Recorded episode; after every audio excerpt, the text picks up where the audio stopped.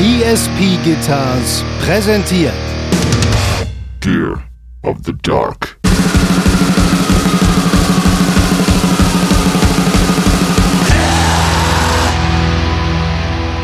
Wo ist Simon? Ne, Simon kann heute nicht aufnehmen. Äh, warum nicht? Ja, nee, der ist draußen Streetball sp spielen. Der wird da sehr ungern gestört. Der Streetballen.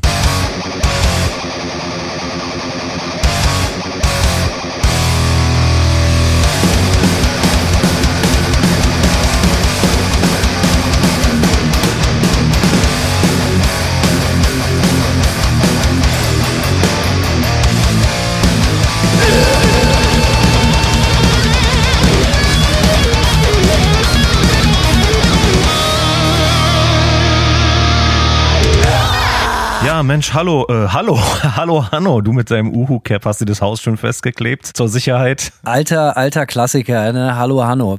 Äh, Big fucking Florida News. Es wird dir natürlich eine, eine innerliche Freude sein, dass du nicht dabei bist. Wir haben mal wieder einen schönen Hurri Hurricane hier. Äh, und hier fliegen die Fetzen. Deswegen äh, knock on wood, fingers crossed, dass wir hier die Folge durchstehen, äh, ohne größere Schäden. Denn eigentlich ist hier im Normalfall immer direkt Stromausfall und heute geht's. Ich weiß nicht warum. Jo, Petri Heil, ne? Du spielst auf das Uhu-Cap, was ich ja äh, gerne und mit Stolz trage. Und by the way, äh, hier diese Markennennung ist komplett kostenfrei, liebes Uhu-Team. Ich bin einfach überzeugt von eurem Produkt. Und äh, ich habe die Geschichte schon mal erzählt, wo ich das Uhu-Cap bekommen habe, beziehungsweise wo ich meine sechs Uhu-Caps bekommen Du habe, weil sechs. Ja, ich habe ja auch irgendwie fünf Manowar Caps oder so. Ich habe ich habe äh, von Sachen, also ich bin bin ein einfacher Mann, so, weißt du, Sachen, die mir gefallen, die habe ich einfach mehrfach und äh, die habe ich beim Guinness Bu- Buch äh, also beim Guinness Buch Tag der Weltrekorde in ja. Wien 2006 bekommen. Die Geschichte habe ich erzählt, wo sie mit Uhu ein Auto an die Wand geklebt haben. Deswegen ist es mit dem Haus gar nicht so abwegig. Aber da kannst du mal sehen, was ich schon alles erlebt habe, Simon. Den Guinness Buch Tag der Weltrekorde. Und äh, Grüße gehen raus an meinen Kumpel Bruno, der auch Teil war des Weltrekords im Speeddating. Alter, ey. Speeddating, Speeddating wie Streetball, längst vergessene äh, 90er Jahre Relikte. Ich, ich habe vor, sie wieder zurückzubringen. Streetball war geil, ey. Streetball habe ich, hab ich voll mitgenommen als Jugendlicher. Fand ich sowas von Klar. geil. Hatte eigentlich überhaupt, war keine wirkliche Innovation, aber na, klang halt cooler, ne? Also ich meine, was Für den langweiligen Deutschen ist das natürlich auch gefundenes Fressen. Basketball auf der Straße, ihr verrückten Hühner. Wie crazy wollt ihr noch werden? So, ne? Natürlich, hier ist all mein Geld. Also ich glaube, Streetball hat äh, äh, äh, funktioniert wie so manche Bands auch nur in Deutschland. Ich hatte tatsächlich äh, einen kompletten Streetball-Jogginganzug. Also da gab es damals, wenn mich nicht alles täuscht, so ein Adidas. Kram den bitte wieder aus. Mir ist so, als wenn es da äh, ähm, wurde Streetball nicht so total von Adidas gepusht irgendwie. Ich muss- glaube, ja. Ja, genau. Und da gab es nämlich dann auch so eine komplette, äh, so eine komplette Montur zu. Und ich hatte halt so einen Jogginganzug von Adidas Streetball in, ähm, in so Weinrot, eigentlich völlig, völlig hässliche Farbe, Alter. Und äh, ja, aber Schön Jogginger. habe ich natürlich äh, alles mitgenommen in den 90ern. Schön im Jogginger, im, im Jogginger auf, dem- auf, auf, auf der Couch vor dem Fliesen äh, äh, Couchtisch die Bocki essen. Ja. So, so, so kennen wir den Simon. oh man, heute Abend sinkt für Sie das Niveau. Wir sind schon wieder voll drin, Alter. Wir stehen schon Äh, wieder ordentlich im Saft, ja. Richtig im Saft, Alter. Ich bin aufgeregt. Morgen, nee, übermorgen geht's los nach äh, äh, Kolumbien und äh, ja, alles so ein bisschen beyond crazy. Die Geschichte habe ich auch schon erzählt. Wir gehen auf Tour nach Südamerika und irgendwie, äh, ich hoffe, dass ich lebend wiederkomme. Also drückt mir die Daumen. Ja, lass krachen, ey. Aber ähm, ja, ich habe äh, gerade mit ein paar Leuten aus Tampa gesprochen wegen dem Sturmgedöns. Da ist zwar der Sturm nicht angekommen, aber äh, überall an der Coastline und auch vor allem an den Flüssen ähm, flutet es ordentlich. Und ich habe gerade Bilder aus Downtown Tampa gesehen, was so bis zum gewissen Grad unter Wasser steht. Ziemlich äh, abgefahren, ehrlich gesagt. Ja, geil ist das alles nicht so, ne? Aber äh, das ist halt der crazy Lifestyle, den kann sich halt nicht jeder bringen. so. Aber immer, immer, wenn ich unterhalte mich hier oft auch mit Leuten so und äh, die, die haben halt Häuser so wie unser Kumpel Grabi von Mörser in Naples, so mehr oder weniger direkt am Wasser und so, Alter, da würde ich im Leben nicht hinziehen. In Florida wohnen ist ja eine Sache, aber die, ich würde an keinem Platz der Welt irgendwo direkt ans Meer ziehen. Es ist ja nur eine Frage der Zeit, bis das Meer dich verschlingt. Ja, das ist wohl wahr, Hanno. Aber bei dir in Portland, Entschuldigung, um das, äh, die Naturkatastrophen-Updates noch eben abzu, äh, be beenden, abzukürzen, Ja. äh, ihr wartet doch auf das nächste Big One, oder?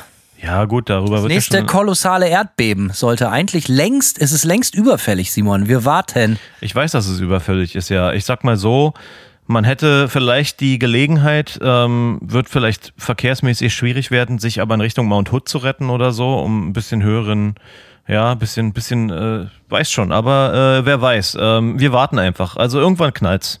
Wie in Florida geht unter und hier knallt's. So knallt, so soll es auch heute bei uns knallen. Wir haben viel vor, also die Uhr läuft. Äh, Wir haben äh, wahnsinnig wieder fantastisch viele schöne Post von euch gekriegt.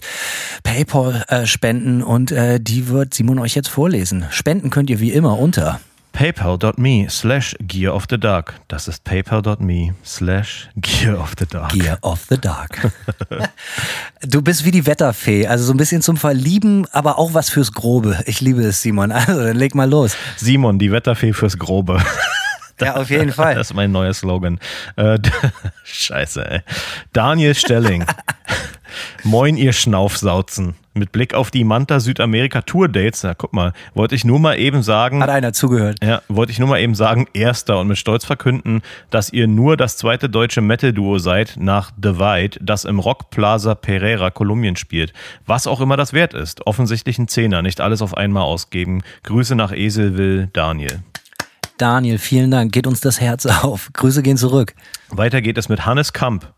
Mahlzeit, ihr beiden. Kleine Spende für 10 Palazzo Pernod Cola vor 22 Uhr. Der Aktionsabend, wo die vollgekotzten Toiletten wenigstens gut rochen. Grüße an Lommer, äh, Grüße zurück an Lommer mit dem pissigsten Kater der Welt. Ich hoffe mal bald wieder ein paar Heineken 0.0 mit dir zu kippen. Vielleicht beim nächsten Chernobyl Church Reunion Gig. Ähm, Bunker, Ausrufezeichen. Ja, viele Insider. Ich verstehe Wir nichts. hoffen, wir hoffen, was immer ihr sagt, wir hoffen es für euch mit. Also Ja, äh, genau. was immer ihr tut, viel Glück. Sandro Wiemann, moin ihr Halunken, hier ein paar Moneten, damit ihr auch in Zukunft weiterhin euren Anteil zum Umweltschutz beitragt und fleißig Glas von Alkohol trennt. Vielen Dank für die, äh, dass ihr für die Unterhaltung auf meinen langen Dienstreisen übernehmt. Ähm, dass ihr dafür die. Naja, gut. Äh, liebe Grüße aus Erfurt wünscht Sandro von First Damage. Gerne mal bei uns reinhören. Ja, die Füchse hier wieder ey, mit ihren. Ja, wieder die Füchse. Äh, Ah, ey, das ist so. Das erinnert mich, ich dachte früher auch mal, ey, ob ich mal einen Leserbrief an Metal Hammer schreibe und meinen Bandnamen mit reinschreibe. hat bestimmt noch nie jemand überlegt. Bestimmt nicht, und dann nee. schreibe ich an Bill Gates und sage ihm, er soll mir e- eine E-Gitarre kaufen. Genau. Bitte. Und äh, weiter geht es mit Henry Beck. Moin, ihr Eseltreiber. Hier ein paar Dukaten, um euch ein paar gekühlte Promillepillen in die Torfgrube zu jagen. Oder äh, für Oh einen Mann. vernünftigen Klempner, ja, werden wir brauchen können. Ich weiß nicht, ob es euch auffällt, aber der Podcast wird immer besser. Respekt dafür. Grüße gehen raus an Wow. den Vegan Methan Titan John, äh, den Pedalboard Overlord Stolli und die restliche Esel-Elite. Peace, ihr Penner, Henry mit I. Ja, danke, Henry. Das ist ja mal hohes Lob hier, Alter. Ja, ja, das äh, geht natürlich runter wie Öl, ne? Ja, auf jeden Fall. Ähm, Matthias Hofbauer. Servus, ihr Gesichter. Eure, Classic. äh, eure letzte Folge war Bombe.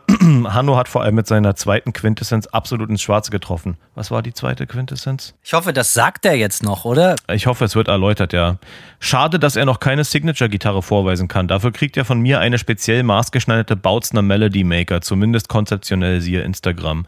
Und nachdem er jetzt schon. Ah, das Foto posten wir mal, ja, habe ich bekommen. Okay, alles klar, muss gepostet werden. Und nachdem er jetzt schon zweimal bei euch aufgetaucht ist und aller guter Dinge drei sind, grüße ich noch meinen Bassisten Adrian Messingschlager, unsere, unser Goldkirchen Dom und Fabi, den Stick Destroyer.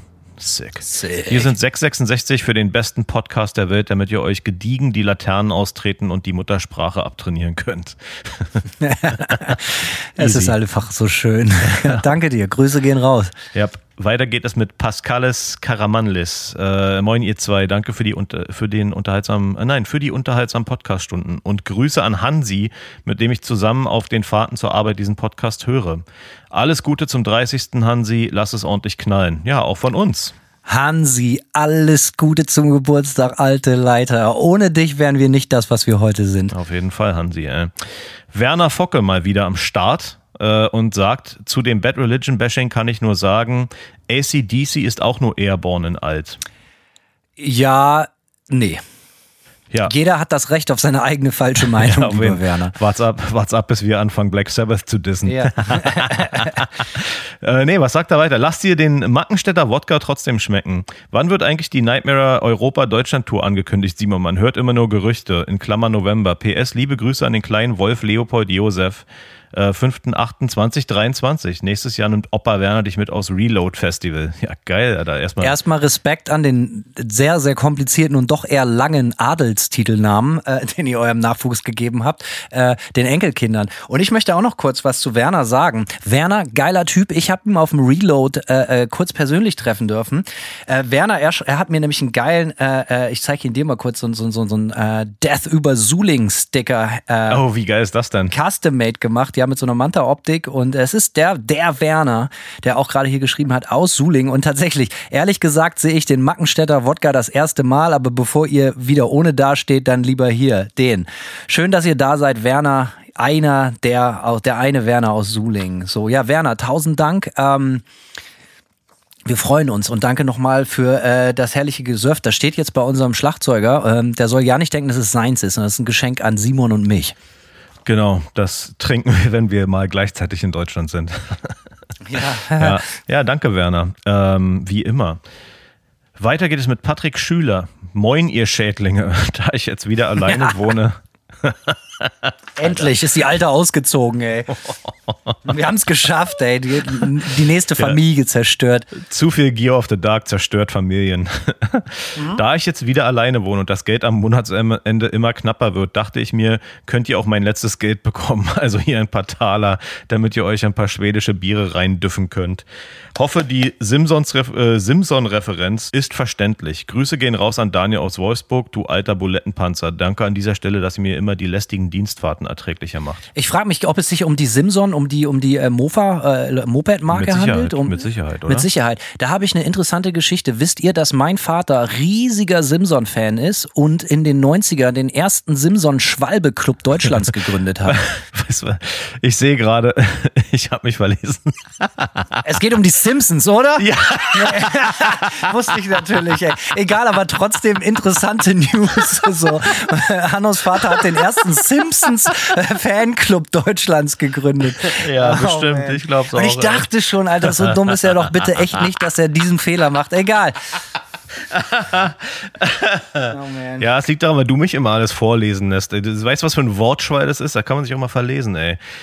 Äh, wie schon gesagt, die Simson-Referenz. Äh, so, weiter geht's mit Und Robin. mit einem Duffen rein, Duffen meint er natürlich das Duff-Bier. Düffen hat er aber geschrieben. Mit Ü. Ja, er meint, er damit bezieht, bezieht er sich aber auf das Duff-Bier, das bevorzugte Ja, Bier Duff, von, ja, von, ne. von, von, von Homer Simpson und äh, Einen anderen. sein Saufkompan aus Moos Taverne. Und mein Vater hat einen Simson-Schwein. Ja, okay, nächster jetzt. Ah, großartig, großes Tennis. Robin, äh, Robin, Alter, ich kann, ich kann gar nicht mehr lesen, jetzt ist alles vorbei. Robin schreibt, erstmal möchte ich hier einen großen Bremer Philosophen äh, zitieren, der sich mit folgendem Satz in eine Reihe mit Goethe, Schiller und Tobias Scheiße gestellt hat.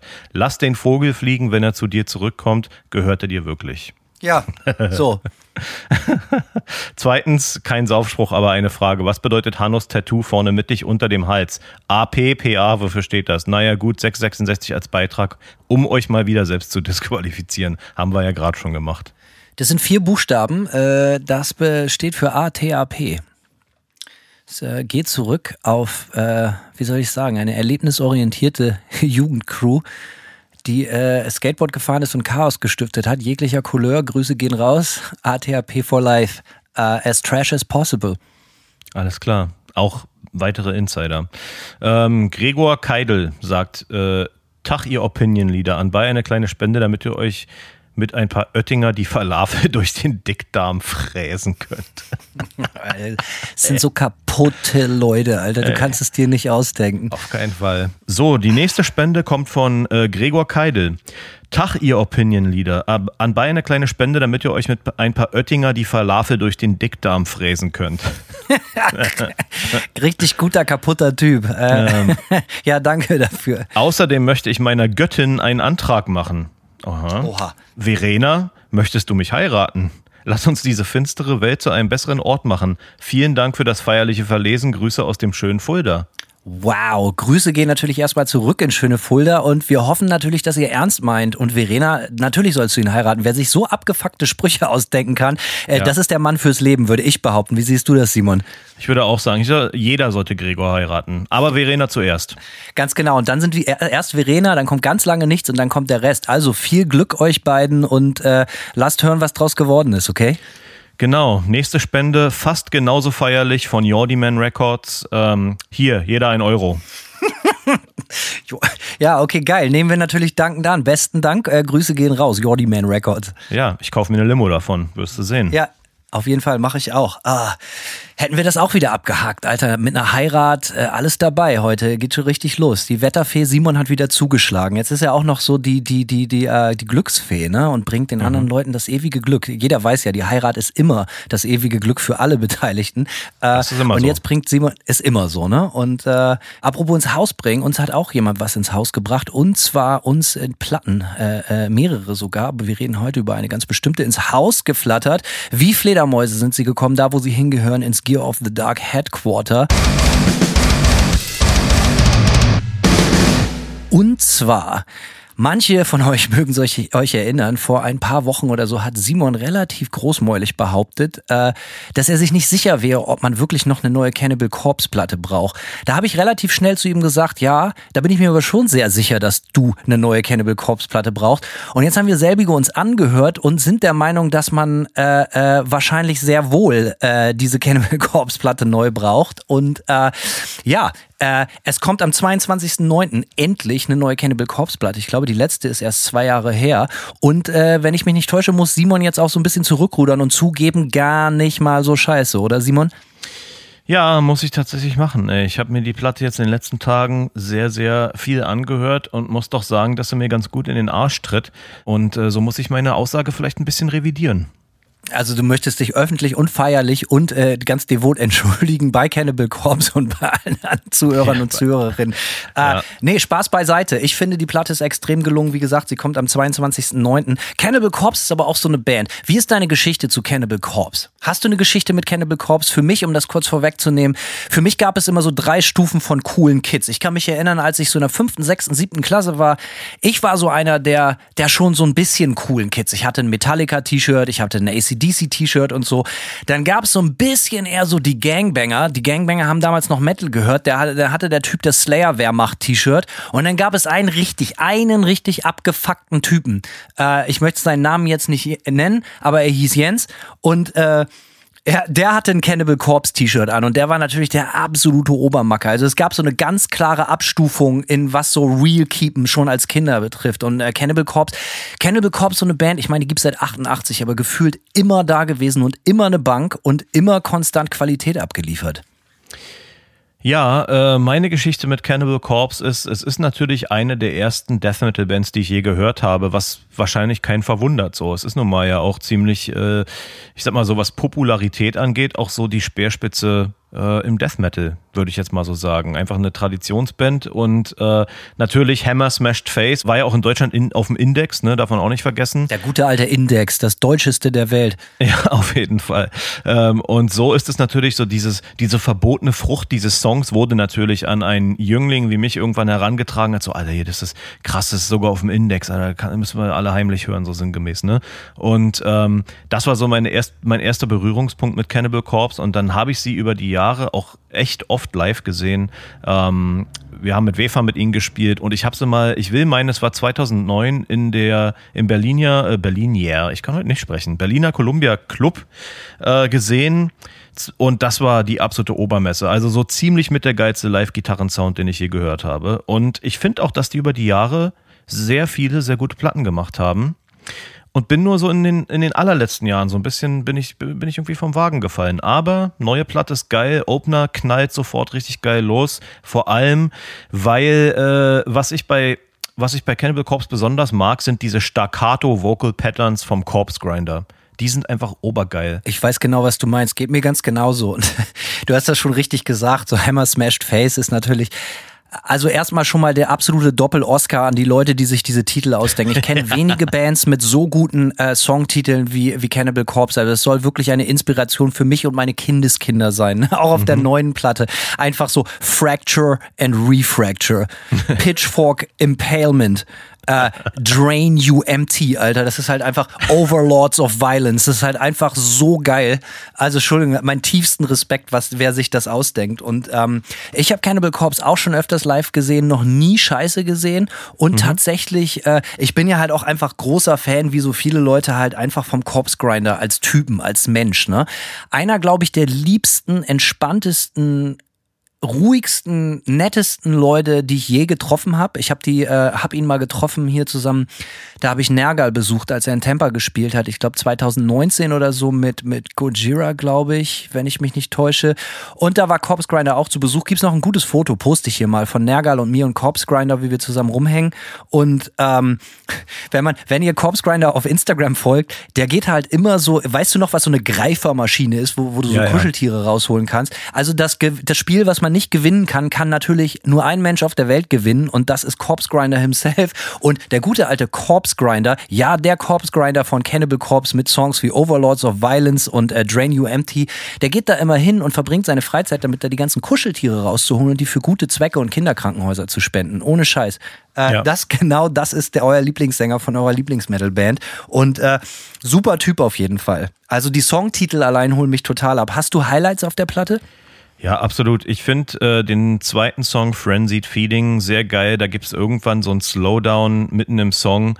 Äh, ja, also so, ein, so eine Art, ich nenne es jetzt einfach mal so ein Metal Breakdown. Es wird dann das Tempo gedrosselt und übelst geschrubbt. Das Riff ist mega geil, hat so ein bisschen so doomige Qualitäten und sogar so ein bisschen so eine dissonante Tonfolge. Finde ich mega fett. Ähm, bei ähm, Vengeful Invasion. Was an dem Song geil ist, ist, dass es immer so eine Abwechslung aus so super chunky Parts ist, super dicken Groove, tiefen Gitarrentuning und dann immer so Knüppelunterbrechungen. Und der letzte Song, der mich auch echt umgehauen hat, muss ich sagen, äh, ist Pestilential Rictus, ähm, weil die Riffs alle geil und weird sind. Also der ist irgendwie, der Song, der fräst sich einem so direkt in die Ohren, weil die, weil die Riffs einfach so ein bisschen, ja, keine Ahnung, untypisch sind. So, ich kann es gar nicht so richtig erklären, aber wirklich geiler Scheiß. Aber geil, haben wir komplett unterschiedliche Höhepunkte. Das ist ja geil. Für mich geht's direkt mega stark los mit dem ersten Song Overlords of Violence. Vor allen Dingen, weil da genau bei Minute zwei äh, äh, das vielleicht beste Metal-Solo, was ich seit Jahren gehört habe, reinkickt. So genau überhaupt die Platte finde ich unglaublich stark, was das Gitarren-Solo-Werk und ich bin eigentlich überhaupt kein Solo-affiner Typ, aber richtig, richtig starke Momente. Also auch dieser, dieser Bass-Break, der ist ja auch so mega typisch für, für, für, für Cannibal Corpse, gleich nach fünf Sekunden oder so. Der Typ spielt ja auch mit den Fingern, Alter, wie der sich da einen weghobelt, viel zu krass. Äh, und kann man in der Bio auch lesen, dass das wohl so sehr challenging war diesmal, weil die Riffs relativ kompliziert sind und das alles mit wenn man Bass äh, mit den Fingern spielt, so nachzuspielen. Auf jeden Fall Respekt. Ähm, ich finde noch richtig geil den dritten Song, Summoned, uh, Summoned for Sacrifice, weil, also ich weiß jetzt nicht, ob die das als Kompliment empfinden oder so, aber es ist halt einfach so eine Slayer-esque. Die ersten 30 Sekunden sind halt so mega krass Slayer und da kriegt man mich halt immer mit, so, ne? Und ansonsten für mich das absolute Highlight ist der letzte Song, Drain You Empty. Der hat auch diese krassen, ultra brutalen Breakdowns und fast schon so ein bisschen doomig, wie du auch vorher gesagt hast. Ja. Und da ist ein Gitarrenriff drin, Alter. Ich weiß nicht, wer sich das ausgedacht hat. Das das Stumpfeste, was ich seit Jahren gehört habe. Unglaublich. Also so aggressiv, stumpf, total geil.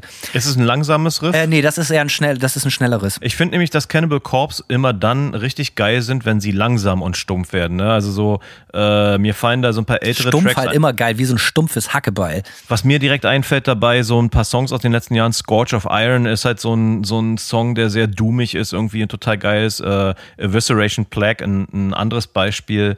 Ähm, und ja, natürlich der, der letzte Song der Platte, den du gerade ansprichst, hat natürlich so ein bisschen diese Qualität. Aber finde ich, hätten sie ruhig noch ein Stück stumpfer werden können, so. Muss ich ganz ehrlich sagen. Ich finde, da hätte, das äh, wäre wär noch geil gewesen. Aber ja, der Song ist auch geil. Ich finde auch den Opener sehr geil. Wie gesagt, die Staccato-Vocal-Patterns holen mich sofort ab. Finde ich so geil, haben wir sogar, diesen Style haben wir sogar in einem Nightmare-Song gebeitet auf dem neuen Album. Äh, in unserem Opener haben wir nämlich auch mal so ein Staccato-Vocal-Pattern und da saß ich eins am Studio und habe gesagt, ja, mach doch mal den Corpse Grinder hier in dem Part, so. Aber let's face it, Cannibal Corpse Man kriegt genau das, was man erwartet und sich erhofft. Und eigentlich für mich sind Cannibal Corpse Platten wie Bud Spencer Filme. Ich will nicht, dass die sich thematisch und äh, irgendwie verändern. Weißt du, wie ich meine? Ja, ja. Ich will genau das, was wofür ich mich angestellt habe in die Reihe. Und das haben wir auch bekommen. Ähm, kommt auch in verschiedenen Formaten raus. Äh, es gab eine Box, muss man dazu sagen, die ist leider schon ausverkauft. Das Album, Album heißt by the way Chaos Horrific. Ich weiß gar nicht, ob wir es schon erwähnt haben, aber es gab Nö. eine Box, die kam mit einem Siebdruck, mit so einem Kunstdruck in einer besonderen Farbe natürlich. Ein ziemlich geiles Puzzle. Auch geil. Das hat sich garantiert auch der liebe Herr Corpse Grinder selber ausgedacht mit einem äh, Pin-Anstecker und so. Ist aber eher ausverkauft. Und natürlich könnt ihr euch die Platte aber natürlich in äh, diversen Farben. Also die Farben für den EU-Markt finde ich ziemlich derbe. Hast du die vor Augen? Ich habe sie nicht direkt vor Augen, ich habe sie mir angesehen gestern, ja. Ja, ja, auf jeden Fall äh, sehr, sehr geile Sachen. So Splatter-Dinger, die auf jeden Fall Killer aussehen. Kommt natürlich auf CD, kommt sogar auch auf Tape. Aus dem Hause Metal Blade haben wir das zu bekommen. Und äh, das ist natürlich, wie ihr euch vorstellen könnt. Ganz genau. Und das ist aber auch okay so, denn äh, wir besprechen hier nichts, worauf wir keinen Bock haben. Genauso sieht es nämlich aus. Und dass wir hier über so eine Legacy-Band wie Cannibal Corpse sprechen, passt doch eigentlich auch ganz gut zum heutigen Thema, oder nicht, Hanno? Ganz genau. Die Folge heute nennen wir einfach mal Größenwahnsinnig aufhören, wenn es am schönsten ist. Und wir wollen so ein bisschen diese Brücke, äh, wie sagt man, die Brücke, Brücke bauen. Denn äh, im Zuge auch dieser gewagten These, die Simon aufgestellt hatte, dass ihm unklar ist, ob man noch ein Cannibal Corpse Album braucht, äh, haben wir uns natürlich die Frage gestellt, auf welche Bands das eventuell tatsächlich zutrifft oder wieder zutrifft oder jetzt erst recht zutrifft oder gar nicht zutrifft. Auf jeden Fall haben wir uns zusammengesetzt und mal ein bisschen Brainstorming gemacht und wollen darüber reden, äh, welchen Band es eigentlich Bands es gut gestanden hätte, endlich aufzuhören und keine neuen Platten zu machen. Ja, oder ganz andersrum, welchen Bands es sehr, sehr gut gestanden hat äh, oder auch nach wie vor gut steht, noch immer Platten rauszubringen. Denn da gibt es äh, diverse Bands, die schon seit Dekaden unterwegs sind und noch immer geiles Material abliefern. Insbesondere muss man natürlich vorher festhalten, bevor wir jetzt tiefer in die Thematik einsteigen, dass das alles, was wir jetzt sagen, natürlich wie immer komplett wahr ist und wir da überhaupt keine äh, Gegenargumente dulden. Aber wir müssen natürlich darauf hinweisen, dass das alles höchstgradig subjektiv ist. Das ist uns natürlich klar.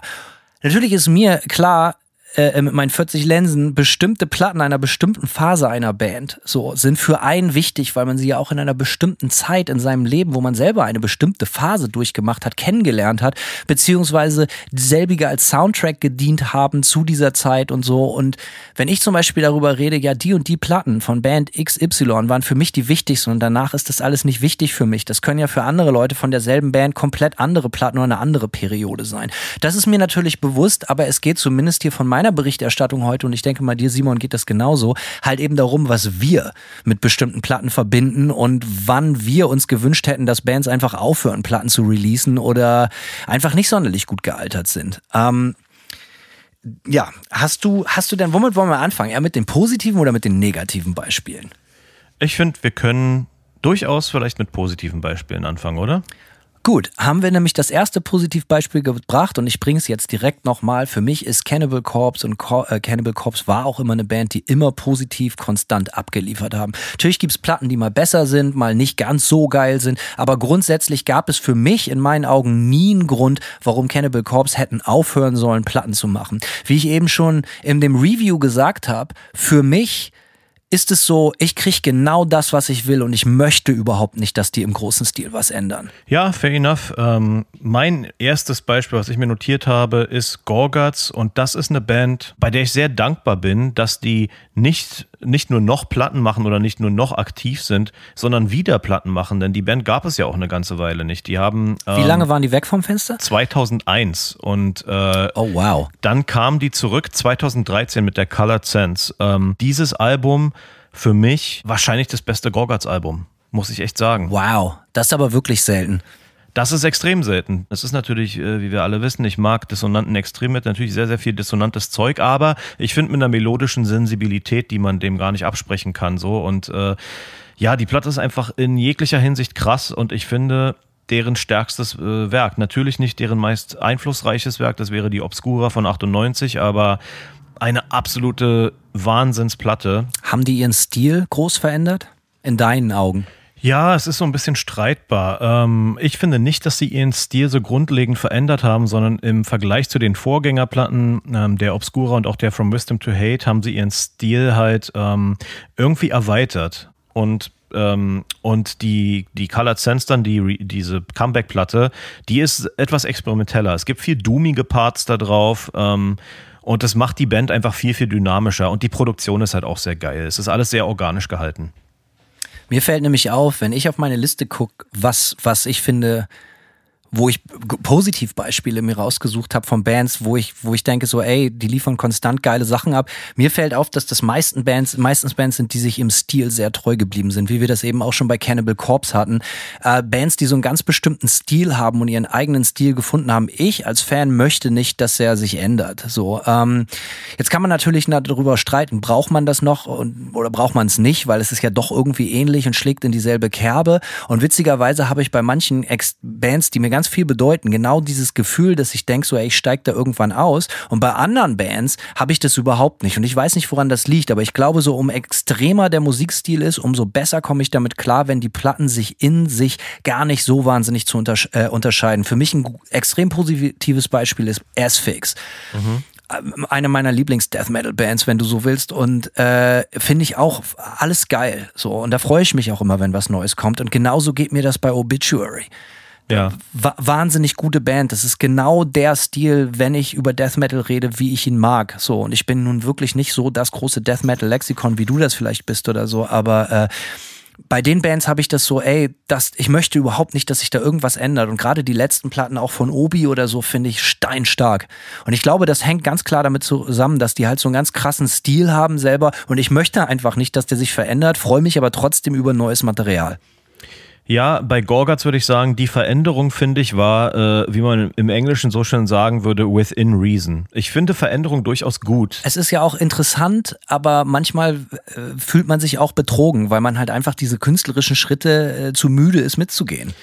Ja, kann ich verstehen. Es gibt sicherlich Beispiele, wo das so ist. Und da habe ich nämlich ein Beispiel, was für mich total immer wieder wichtig ist. Und da streite ich mich dann auch immer mit Leuten drüber so. Aber für mich so ein, so ein schlechtes Beispiel ist dann halt zum Beispiel äh, äh, äh The Melvins. Da habe ich halt einfach zwei, drei Platten, die ich über alles liebe, halt Stoner Witch und die Houdini. So, das ist von Anfang der 90er Jahre. Die hat Irinsch mir damals gezeigt. Und wahrscheinlich, die hat mich halt auch zu einem Zeitpunkt erwischt, haben mich diese Platten, wo es mir, das war halt auch eine extrem prägende Zeit. Da war ich so 15 oder 16, habe angefangen zu kiffen, Alter. Draußen Kassettenrekorder Stoner Witch hören oder die Houdini. Und äh, dann gibt's ja auch von 91 noch die Bullhead, die ist auch geil, oder die Osma von 89. Aber Melvins ist auch so eine Band, die machen gefühlt alle drei Monate eine neue Platte.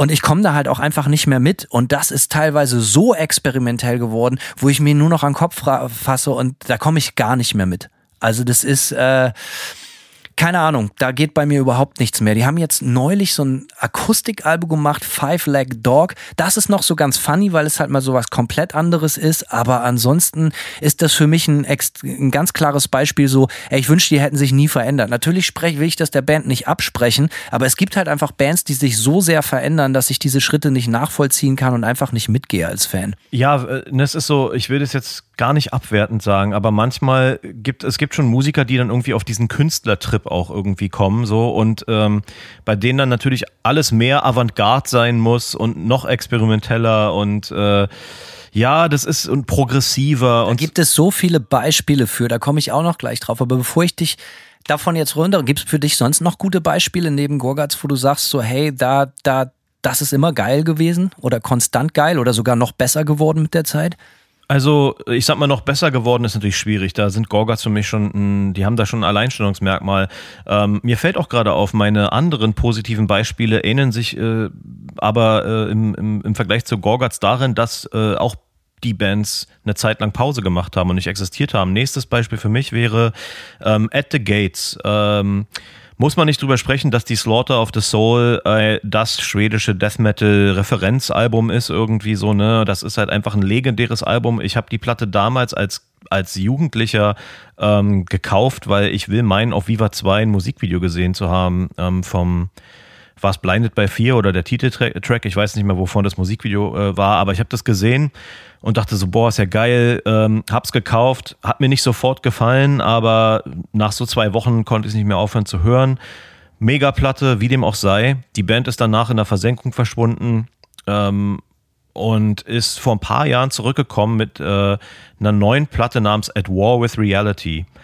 Und ich finde die Platte ist eigentlich streng genommen so gut wie die Slaughter of the Soul. Ich finde die sowas von geil. Ich finde die, die, also erstmal klingt die extrem gut. Das ist, äh, ja, es ist eine relativ cleane Produktion, aber die ist einfach sehr, sehr, sehr geschmackvoll. Es ist nicht steril. Es ist einfach eine sehr, sehr, sehr, sehr, sehr geile Metal-Produktion.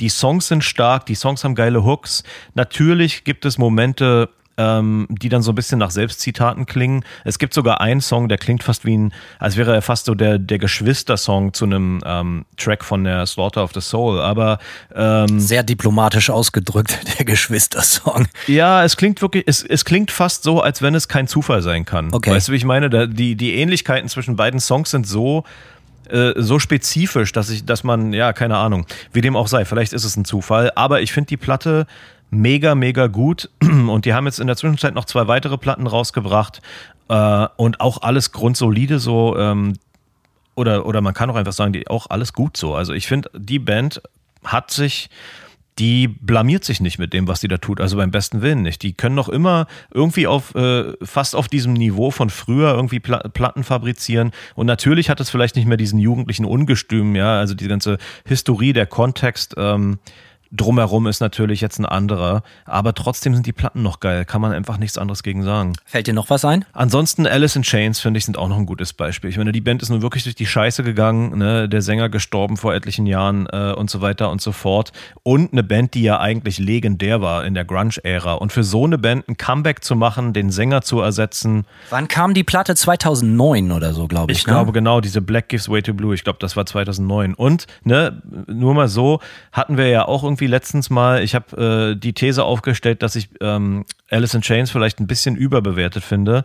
Was aber überhaupt nicht heißt, dass ich die Band nicht geil finde. Ich finde find nur, dass die Band extrem, extrem gefeiert wird und ich kann es nicht immer verstehen. Anyway, dieses Comeback-Album war der Oberknaller. Da sind ein paar Riffs drauf. Ähm, Alter, die mich einfach wirklich, äh, wirklich weghauen. Ja, und der Gesang ist Bombe. Es klingt eigentlich, es klingt wie alte Alice in Chains und gerade diese Black Gives Way to Blue. Ich finde, die Songs sind teilweise noch zwingender und die Produktion ist eine, die reinste Perfektion. Ich habe sie mit der Platte auch live gesehen und das war auch extrem stark. Ich glaube, das war im Docks in Hamburg. Das war auch richtig gut. Per eine, ein perfekter Sound auch, also total krass. Also war wirklich sehr, sehr gut. Und ich bin, muss ich sagen, überhaupt kein Alice in Chains Fan. Also das ist für mich so gehört es, aber das haben wir neulich in der überschätzte Bands auch schon besprochen. Das ist für mich eine Art von Grunge, die mir nie reinging. Das war für mich immer zu professionell, zu slick, auch schon fast zu gut halt. Nicht dreckig genug, nicht gefährlich genug. Aber darüber brauchen wir jetzt gar nicht drüber reden, sondern es geht halt halt einfach darum, dass eine Band mit so einer Historie, wie du gesagt hast, halt einfach mal zurückkommen und so ein solides Machwerk abliefern und danach ja noch eine Platte gemacht haben, glaube ich ja auch. Äh, ja, genau, da kam noch mehr. Ähm, das hat mich alles nicht mehr ganz so weggehauen wie die Black Gives Way Hab to Blue. Habe ich auch nicht im Ohr. Aber es sind trotzdem gute, es ist alles, äh, also es ist auf jeden Fall, ich finde, das, das neue Material muss sich nicht vor dem verstecken, was die Band früher gemacht hat. Und das ist, finde ich, für so eine Band, die diesen Ruf hat, ähm, eine Kunst so. Und das kann man natürlich bei anderen Legacy-Bands, und ich nenne es jetzt einfach mal eine Legacy-Band, nicht unbedingt so sagen. Was hast du dir denn für Bands rausgeguckt, wo du denkst, Alter, ich wünschte, die hätten aufgehört? Ja, ich wünschte, sie hätten aufgehört, ist natürlich hart gesagt. Ich wünschte, sie würden noch bessere Platten machen. Oder, auf, also, oder sie hätten aufgehört, schlechte Platten zu machen. Ja, also für mich äh, Reizthema sind die Deftones. Ich habe die Band früher sehr, sehr, sehr gemocht. Ähm, und ja, die Band, die Band hat ja auch äh, einen tragischen Verlust gehabt. Äh, bei denen ist ja der Bassist gestorben nach einem Autounfall. Ähm, äh, hat noch lange gedauert, bis er gestorben ist. Äh, aber ja, äh, und die haben dann, die haben dann irgendwie noch mal so ein bisschen ihren zweiten Frühling gehabt mit ähm, dem Album Diamond Eyes ähm, und auch der Platte danach Koino Yokan, die ich richtig, richtig geil fand. Also für mich äh, war das ne, in dieser, in der neuen Ära der Band sozusagen so ein richtig, richtig starkes Werk. Und ich dachte so, Alter, die sind nochmal in Topform. Und dann kam danach eine Platte namens Gore und die war einfach scheiße. Ich, mir fällt gar nichts anderes ein. Es ist so total Ähm, also man muss vielleicht dazu sagen, der, äh, der Gitarrist von denen, der ist so ein Mega-Kiffer.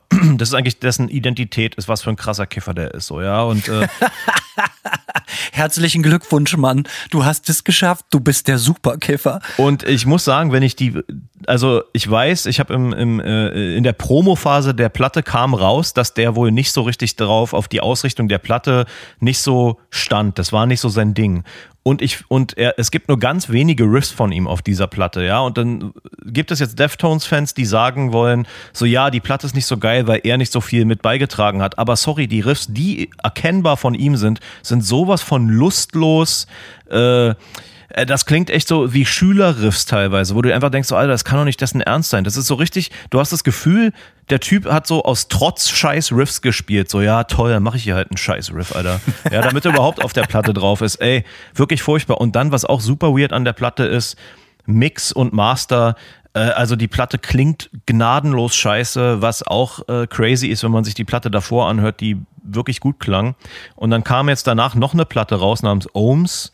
Ähm, und das war jetzt so für viele Deftones-Fans so ein bisschen das Comeback. Ja, nach die Gore ist schon, sag ich mal, es gibt schon, die Gore ist auch bei den Fans nicht wahnsinnig gut angekommen. Und bei der Ohms äh, ist jetzt wieder so ein bisschen mehr, haben die wieder Elemente von vorher eingebaut. Ich muss allerdings gestehen, ich finde es noch immer genauso bescheiden. So, es ist so, es ist so, die, es ist keine Ahnung, der Gesang ist auch, ich meine, gut, ist bei Deftones sowieso ein Streitthema. Der Sänger hat ja, ich nenne es jetzt mal einen sehr mikrotonalen Style so und dass der nicht immer, äh, dass der mit seinem Pitch sehr viele Sachen macht, die nicht immer auf den Noten landen, ist, gehört so ein bisschen zu dem Style, so, ja. Äh, aber ich finde auf dieser Platte, es gibt echt Momente auf der letzten Platte, wo sich die Gesangsmelodien, wo die so clashen mit den Melodien der Instrumente dahinter, dass es unhörbar ist für mich so. Ja, und äh, kein Plan, Alter. Ich finde, die Band hat, die Band hat äh, äh, extrem viel saugeiles Zeug gemacht, war für mich echt eine Referenzband für, für, für geile Mucke so und die letzten beiden Platten finde ich so gnadenlos. Äh, ich kann es eigentlich, ich finde die wirklich einfach nur scheiße. So, das ist, da geht, da führt kein, da führt kein Weg dran vorbei. Ich finde die Platten scheiße so. Und es ist schade, weil ich die, weil ich die Band wirklich gut, weil ich die Band wirklich geliebt habe. Und ich habe auch nicht das Gefühl, äh, dass das noch mal, dass die sich nochmal einkriegen. Also meine Hoffnung, dass die nächste Platte geil ist, ist, die liegt eigentlich äh, ja im unteren Bereich. Wünsch dir doch einfach, dass die keine mehr machen. Vielleicht Oder so. schreibst du denen halt einfach mal einen Brief, sagst so, ey, hör bitte auf, Platten zu machen. Ich hab euch sehr gerne, aber setzt das nicht aufs Spiel. Ja, äh, du wirst lachen. Chino, äh, der Sänger von den Deftones, lebt hier in Portland tatsächlich. Da lache ich doch ganz laut da sogar. Ja, das ist natürlich der Lacher des Tages. Auf jeden Fall. Aber ich meine, wer lebt Gefühl nicht in Portland, ne? Das ist ja immer so ein Ding. Immer wenn ich irgendeine mittelcoole Story höre, ich so, ja, das ist bestimmt in Portland. So, und ich meine, jetzt ist der König der Kings natürlich auch hingezogen und Simon, also ich, ich fühle mich hier einfach abgehängt. So, ne? Das ist, merkst du so, the, the, the Southern Man, Alter. Du hast uns hier alleine gelassen, Simon, und jetzt kannst du hier mit deinen Deftones-Scheißplatten machen. Kann ich mich mit Chino anfreunden und ihm erzählen, wie scheiße seine neuen Platten sind, ja. Hey, wollen wir mal, wollen wir mal zusammen eine richtige Scheißplatte machen? Das ist ja bei euch voll angesagt. so, geile Idee. Ja, nee, kommt bestimmt nicht so gut. Für mich ein. Negativbeispiel. äh, Es ist auch so ein. Ich gebe zu, dass es jetzt nicht das kreativste Beispiel ist, aber, aber es, es liegt mir einfach nah, weil, keine Ahnung, vielleicht wirst du es nachvollziehen können, aber für mich ein schlechtes Beispiel sind die Smashing Pumpkins. Ja, Absolutes Reizthema, Streitthema. Äh, Habe ich mich auch schon oft sehr doll drüber gestritten über diese Band. Aber ich finde, nach der Gish, Siamese Dream und der Melancholy, diesem Doppelalbum, äh, dann kam ja noch diese Adore und die war schon ein bisschen schwierig, so, ne? So mit so ganzen, mit ganzen Elektroelementen und so, aber das verstehe ich noch so, weißt du, dass die Band da wirklich schon irgendwie was machen wollte, was wagen wollte, weil sie sich irgendwie nicht auf ihrem alten Stil festnageln lassen wollen, was ich überhaupt nicht verstehe, warum, weil Alter sind das Überalben, die ersten drei, so und gerade das Melancholy and the Infinitive Sadness, so das, also das, das ist doch der Wahnsinn oder nicht?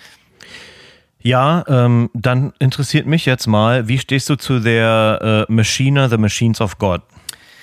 Äh, schwierig für mich persönlich.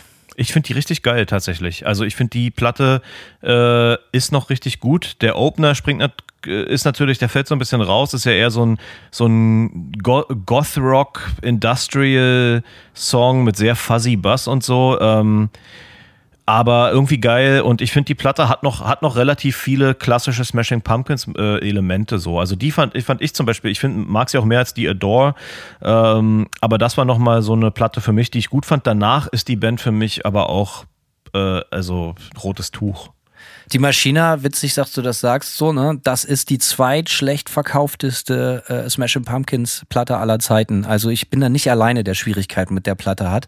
Äh, ja, ja, bei Pitchfork hat die damals vier von zehn Punkten gekriegt. Also ne, nicht, dass Pitchfork jetzt die über, aber gut, hier in Amerika ist das schon eine Überinstanz, insbesondere damals. Äh, aber gut. Äh, ich glaube, die Platte würde heute neu bewertet werden. Bin ich ziemlich überzeugt. Ich habe die, ich habe letzten Sommer oder letzten Winter, ich, ich glaube letzten Winter habe ich so eine Phase gehabt, wo ich die Platte wochenlang rauf und runter gehört habe und war äh, schockiert darüber, wie gut die gealtert ist. Vielleicht gebe ich ihr einfach mal eine neue Chance. Aber bei der Adore ist es so, äh, Corgan Billy Corgan gibt relativ selbstkritisch zu mittlerweile, dass er das halt auch einfach damals falsch gehandhabt hat. So, weißt du, dass der Typ ein absoluter Übermusiker und Songwriter ist, steht ja völlig außer Frage. Leider auch ein totaler Egomane und, und, und crazy Typ so einfach. Aber die, wie gesagt, die frühen, oder nicht nur die frühen, sondern halt einfach Smashing Pumpkins Sachen sind der absolute Wahnsinn. Und eben mit dieser Adore-Platte, er meinte im Nachhinein so, ey, wir wollten künstlerisch weiterentwickeln, wir wollten zeigen, dass wir nicht nur Rocksongs schreiben können, hast du nicht gesehen, ist ja alles schön und gut. Aber der hat das damals auch so extrem vermarktet. Der hat halt einfach behauptet, wir machen ein Techno-Album. Das hat der Original gesagt. So, ne, dass mhm. die Adore ein Techno-Album ist oder wird oder was auch immer und äh, dass sie eigentlich ja nur mit diesem mit diesem neuen Stilelementen eine neue Tür aufstoßen wollten, um sich äh, songwriterisch äh, weiter entfalten zu können und so und irgendwann hat er dann gesagt, so ja, das war vielleicht nicht das schlauste, dass sich halt einfach großkotzig behauptet hat, ey, wir machen jetzt Techno, so, ne? Und äh, ja, und ich glaube, das geht ganz ganz ganz vielen so. Ich kenne so gut wie keinen außer irgendwelche Edge Lords, die behaupten so, ey, die zweite Hälfte von von von den von den äh, Smashing Pumpkins Releases taugt mir viel mehr. So, also kenne ich persön persönlich keinen. Fällt mir auch keiner ein. Ja. Ey, da sind ja noch Sachen gekommen, Alter. Da kann ich auch so, ist vielleicht auch so wie bei den Melvins, da kann ich gar nichts mit anfangen. Der Unterschied ist halt einfach nur, dass mir bei Smash Pumpkins ganz offensichtlich nicht nur, okay, da, da habe ich mit dem Stil Schwierigkeiten, sondern da fehlt mir die Qualität. Und das ist ein großer Unterschied, dass man äh, künstlerische Schritte von der Band nicht mehr mitgeht, weil man halt einfach nicht drauf steil geht, so ist eine Sache. Aber wenn man halt so einfach merkt, so, ey, das ist einfach nicht so gut wie der alte Kram, dann ist es schwierig. Und ich finde persönlich bei Smashing Pumpkins ist das durchaus der Fall. Und ich weiß, ja, jetzt kommen sie wieder und sagen so, Alter, hör dir mal die an oder hör dir mal den Song an oder Song Nummer vier auf dem Abo. Kann ja sein. Aber es ist, die, die Ausnahme bestätigt die Regel. Es bleibt halt einfach äh, äh, äh schwierig, finde ich. Weil das ja auch so, ja, alter Besetzungskarussell und für mich ist halt auch die alte Besetzung eins, also das war für mich eigentlich in den 90ern die perfekte Rockband. Wie am Reißbrett ausgedacht. Ja, ja. Die sahen alle geil aus, konnten alle me es waren ja auch mega Musiker. Das waren ja nicht so wie bei anderen erfolgreichen Bands so, ja, wir haben hier so einen punkigen Background. Nein, die konnten ja alle unfassbar spielen und komponieren. So, ne? Also dementsprechend für mich Smash Pumpkins absolutes Negativbeispiel. Hast du noch eins? Ähm, ja, ist natürlich noch viel unkreativer als äh, Smashing Pumpkins. Natürlich ähm, der Elefant im Porzellanladen Metallica.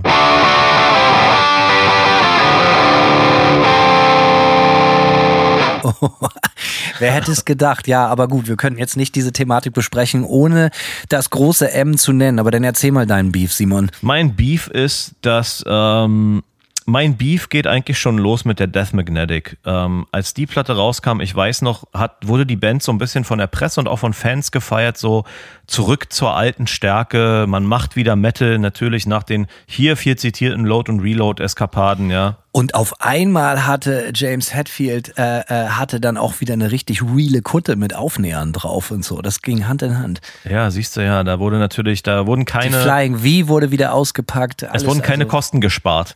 Ja, die, äh, ich weiß noch, als der erste Song rauskam, ich glaube, ich habe die Story schon mal angeschnitten. Äh, The Day That Never Comes, glaube ich, hieß der, ist ja irgendwie so ein 8-Minuten-Song oder so. Und wir waren damals 2008 auf US-Tour mit W-Farm, saßen im Van, haben die Premiere des neuen Metallica-Songs gehört und gelacht. Weil wir das so scheiße fanden. Weil wir einfach so froh waren. ja, nee, das war.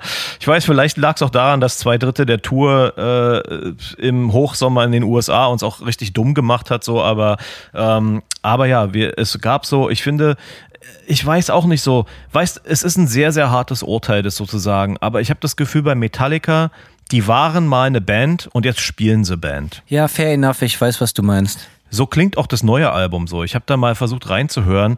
Ich verstehe nicht, was die da machen teilweise. Da werden teilweise so absolut, äh, ich sag mal so, so absolut belanglose Riffs ist natürlich ja subjektiv, whatever, aber so, so Riffs, die jetzt nicht wahnsinnig rausstechen, keine, nicht die krasse Hookline des Songs. Als hätte das AI generiert, eine künstliche Gita- äh, Intelligenz ein Metal-Album gemacht. Ja, ein Metallica-Album gemacht, genau. Als hätte Metallica AI trainiert, ein Metallica-Album zu machen. Und dann werden natürlich aus Versehen die falschen Parts zu oft wiederholt. So, ja, es ist nicht so, dass die Hooklines zu Tode genudelt werden, sondern es gibt dann einfach Songs, wo am Anfang irgend so ein, so ein 0815-Riff kommt und dann spielen die das drei Minuten gefühlt. So, du denkst so, Ich Alter, weiß, was du meinst, so dieses, das können wir uns erlauben. Könnt ihr eben nicht. Aber ich, so, ne, so, ich weiß genau, was du meinst. es ist wirklich weird. Wiederum habe ich dann halt Leute gehört, die dieses Jahr Metallica live gesehen haben, die sagen, das war der absolute Wahnsinn. Eins der besten Shows ihres Lebens. So, fair enough. Aber hier auch nochmal Disclaimer, wir reden ja jetzt über Platten und nicht die Live-Performance. Es gibt fantastische Bands, die seit 12.000 Jahren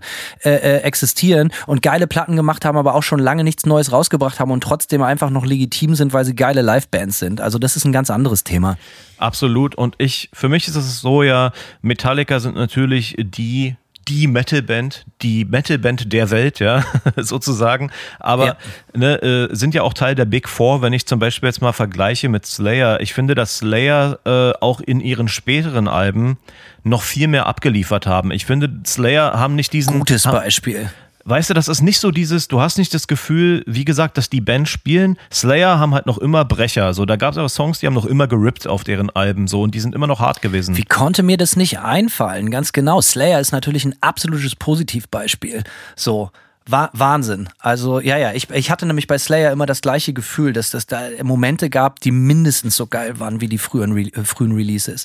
Gut, aber bei Metallica zurück zum großen M, die haben sich natürlich aber auch richtig krasse Sachen erlaubt, ne? Also, das muss man halt auch einfach mal sagen, so, ey, Digga, können, können deine Ohren hören, was dein Maul da sagt? Was ist los mit dir? Jemand muss sie stoppen. So, also ich meine, es ist jetzt auch so ein bisschen billig, so auf diesem Lulu-Album rumzureiten, weil Ja. das ist ein bisschen, das ist äh, ein bisschen zu, aber warum? aber gemacht haben sie es. gemacht hast du es halt so. ne? Also es muss schon erwähnt werden, so, ne? Und das ist halt so, ja. Äh, und, und wer hat das denn neulich noch so ganz großspurig verteidigt, dass das auch total so äh, äh, äh, ahead of its time war und eigentlich super geil. War das Lars Ulrich selber, würde mich jetzt nicht wundern. So, ne? Ars Lulrich. Ja, Larsson Ulrich, so, ja, aber das ist halt für mich auch so eine Band, weil äh, die haben natürlich absolut Wahnsinnsplatten. Äh, und für mich ist halt auch krass, ne? Haben wir 12.000 Mal schon drüber geredet, weiß ich, weiß ich, weiß ich, aber für mich die Load und die Reload sind für mich besser gealtert, als dass die neuen Sachen interessant oder gut oder wichtig sind. Selbst die Sachen, mit denen ich mega gestruggelt habe, sind für mich heutzutage irgendwie gesetzter und Teil von moderner Rockhistorie. Aber ich bin mir ziemlich sicher, dass die neuen Metallica-Sachen halt einfach keine moderne Rockhistorie werden. Ja, der interessante Punkt ist also bei der Load vor allem, da sind ja auch doch ein paar Hits drauf. Sind es jetzt Metallica-Hits, klassische, streitbar? Aber erzähl mir doch bitte nicht, dass auf der neuen Metallica-Platte ein Hit drauf ist. So eine eine Lanze muss ich brechen äh, bei allen neuen Metallica-Platten, als diese Hardwire to Self-Destruct rauskam. Ich glaube, das war die vorletzte Platte. Ne? Die erste Single, die rauskam, die fand ich ziemlich cool. Die hatte Drive. Mir fällt der Song gerade, äh, der Songtitel nicht ein. Das war das erste Video, erste Single-Auskopplung das war wirklich ein cooler Song und ich dachte mir so, okay, cool, das ist schon legit so. Hat mich mich als Platte nicht wahnsinnig abgeholt, aber das war doch, äh, ich sag mal so, ähm, das war noch mal, das war ein sehr würdevoller Moment für die Band. Aber ich finde, dass das jetzt bei der neuen Platte schon wieder so ein bisschen so, ach, meine Güte, ey, why? Wenn wir über Metallica sprechen, müssen wir natürlich auch über eine andere Band reden, die ihre Heydays, also für mich zur selben Zeit wie die Heydays von Metallica hatten. Das waren die glorreichen frühen 90er. Natürlich geht's um Guns N' Roses. Das ist halt auch so eine Sache. Die haben ja halt eigentlich nach ihrem geilen Doppelalbum mit Use Your Illusion 1 und 2 ähm, das ist ja eigentlich kein Doppelalbum, eins sind ja zwei Alben, so, aber äh, danach kam ja noch dieses Spaghetti Incident so mit, mit den Coverversionen. Ich finde die Platte ziemlich geil, aber es sind halt auch einfach, weil es alte Punk-Klassiker sind. Und äh, ja, dann kam eben die äh, diese Chinese Democracy. Da möchte ich eigentlich überhaupt nicht drüber reden, weil es halt einfach so hochgradig lächerlich ist, finde ich. So und das hat ja auch nichts mit, einem- mit einem Guns N' Roses Release in meinen Augen zu tun. Das ist ja in dem Sinne auch nicht Guns N' Roses. Aber für mich ist das auch so eine Band dieses Scheiß-Album von 2008 wiegt so viel und ich war nie großer Guns N' Roses Fan, aber das wiegt so viel auf der Negativskala, dass, dass das einfach so bitter ist, wie sich so eine, und dann kannst du, du kannst über Meta, äh, Guns N' Roses streiten, wie du willst, aber es war eine unglaublich riesige, wichtige, influent, äh, äh, äh, wie sagt man, äh, Band, die einflussreiche Band, so. Warum scheißt du denn da so rein? Alter, du hättest doch auch einfach aufhören können mit, mit der Spaghetti Incident und sagen so, Alter, wir lösen uns auf, wir tun uns wieder zusammen und spielen geile Shows und alle finden es geil, weil ich habe über die äh, ganzen Roses Shows in den letzten Jahren auch nur oder viel Gutes gehört, so. Aber da ist immer dieser eklige Fleck, so. Da, ich komme da ganz schwer drüber hinweg, so, warum man sich das angetan hat. Aber gut, das muss wahrscheinlich an der, äh, an psychotischen Zügen eines äh, Frontmanns liegen. Ich will das aber. Ja, könnte man meinen. Es ist natürlich, ich glaube, was du ansprichst, es ist, wenn eine Legacy-Band ihre eigene Legacy beschmutzt, wenn man dieses Gefühl bekommt. Ja, das sich, ist halt äh, De Demontage, Alter. Ja, so, genau. So weit muss man schon gehen. Leider, ja. Das ist auf jeden Fall, es ist nicht ganz falsch, ja. Fällt dir sonst was ein? Ich habe keine weiteren negativen Beispiele, aber ähm, du vielleicht noch. Ja, so Sachen, die halt so auf der Hand liegen, so Sachen wie so Mötley Crew oder so zum Beispiel. Ja, da denkt man okay. auch so, ihr habt Platten gemacht, nur um euch selber zu beweisen, dass ihr noch eine legit Band seid, absolut für die Tonne. Und auch immer Hassthema bei uns, ich weiß, aber ich finde die erste Offspring-Platte wirklich gut. Und ich weiß, du hast den Sänger, diese Stimme über alles, das weiß ich, aber bei denen ging das ja so schnell, dass das Material im Sekundentakt beschissener wurde, bis hin dann zum den absoluten Tiefpunkten hier so Pretty Fly for White Guy geil. Das war ja alles an Peinlichkeit nicht mehr zu überbieten. Und das ist halt auch so. Du machst eine legit Punkplatte zur selben Zeit, die kommen ja fast zeitnah, äh, mit, zeitgleich mit der Dookie von Green Day raus, die ja auch so krass. Green Day übrigens auch eine Band. Ja, die haben diese American Idiot 2000 sonst was nochmal gemacht, so mhm. Killerplatte 2003, 2004 glaube ich oder so. Killerplatte auch und dann habt ihr irgendwie die Dookie ist natürlich auch eine Killerplatte, aber die haben so viele nichtssagende Platten draußen, äh, Green Days, muss man auch mal ganz klar festhalten. Die leben halt auch davon, dass sie Green Day sind und nicht, dass sie konstant Qualität abliefern. So und bei Offspring ist halt richtig krass. Die haben sich halt komplett demontiert und haben halt einfach angefangen Musik für Geistesgestörte oder Geist äh, Gehirnlose zu schreiben. Also viel zu krass. viel zu krass viel, viel zu krass scheiße. Aber gut, äh, jeder Jack ist anders. Bei mir reicht die Stimme schon. Das ist wie Nägel auf der Schiefertafel. So, wenn ich den Typen singen höre, dann will ich mir direkt Eispickel in die Ohren rammen. Aber äh, ja, äh, natürlich habe auch ich als Jungspund ähm, die Smash gehört und in meiner, in meiner sogenannten Skatepunk-Phase, in der kurzen, lief es natürlich auch und ich fand das früher auch cool, ähm, dass man die Band heutzutage überhaupt nicht mehr hören kann, ist fraglos, ja, also auf jeden Fall. Es gab ja auch vorher tatsächlich noch Platten. Ne? Es, es, gab The Offspring, das Debüt von 89 mhm. und Ignition von, von 92. Ich muss sagen, dass ich die zum Beispiel nicht mal wirklich im Ohr habe. So, nee, ich auch ähm, nicht, gar nicht.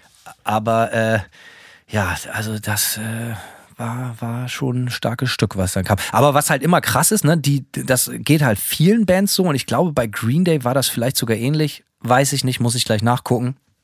Aber nach diesem Mega-Erfolg der Smash, und das passiert Bands ja oft, wurde sich erstmal drei Jahre Zeit gelassen, um eine neue Platte rauszubringen. Und drei Jahre waren in den 90ern eine unfassbar lange Zeit für, für ein Follow-up-Album. Einfach weil die so derbe beschäftigt waren mit um die Welt touren und, und so weiter und so fort. Das ist bei Metallica ja auch sichtbar mit dem Black-Album. Ich glaube, die waren mit dem scheiß Album drei oder vier Jahre auf Tour.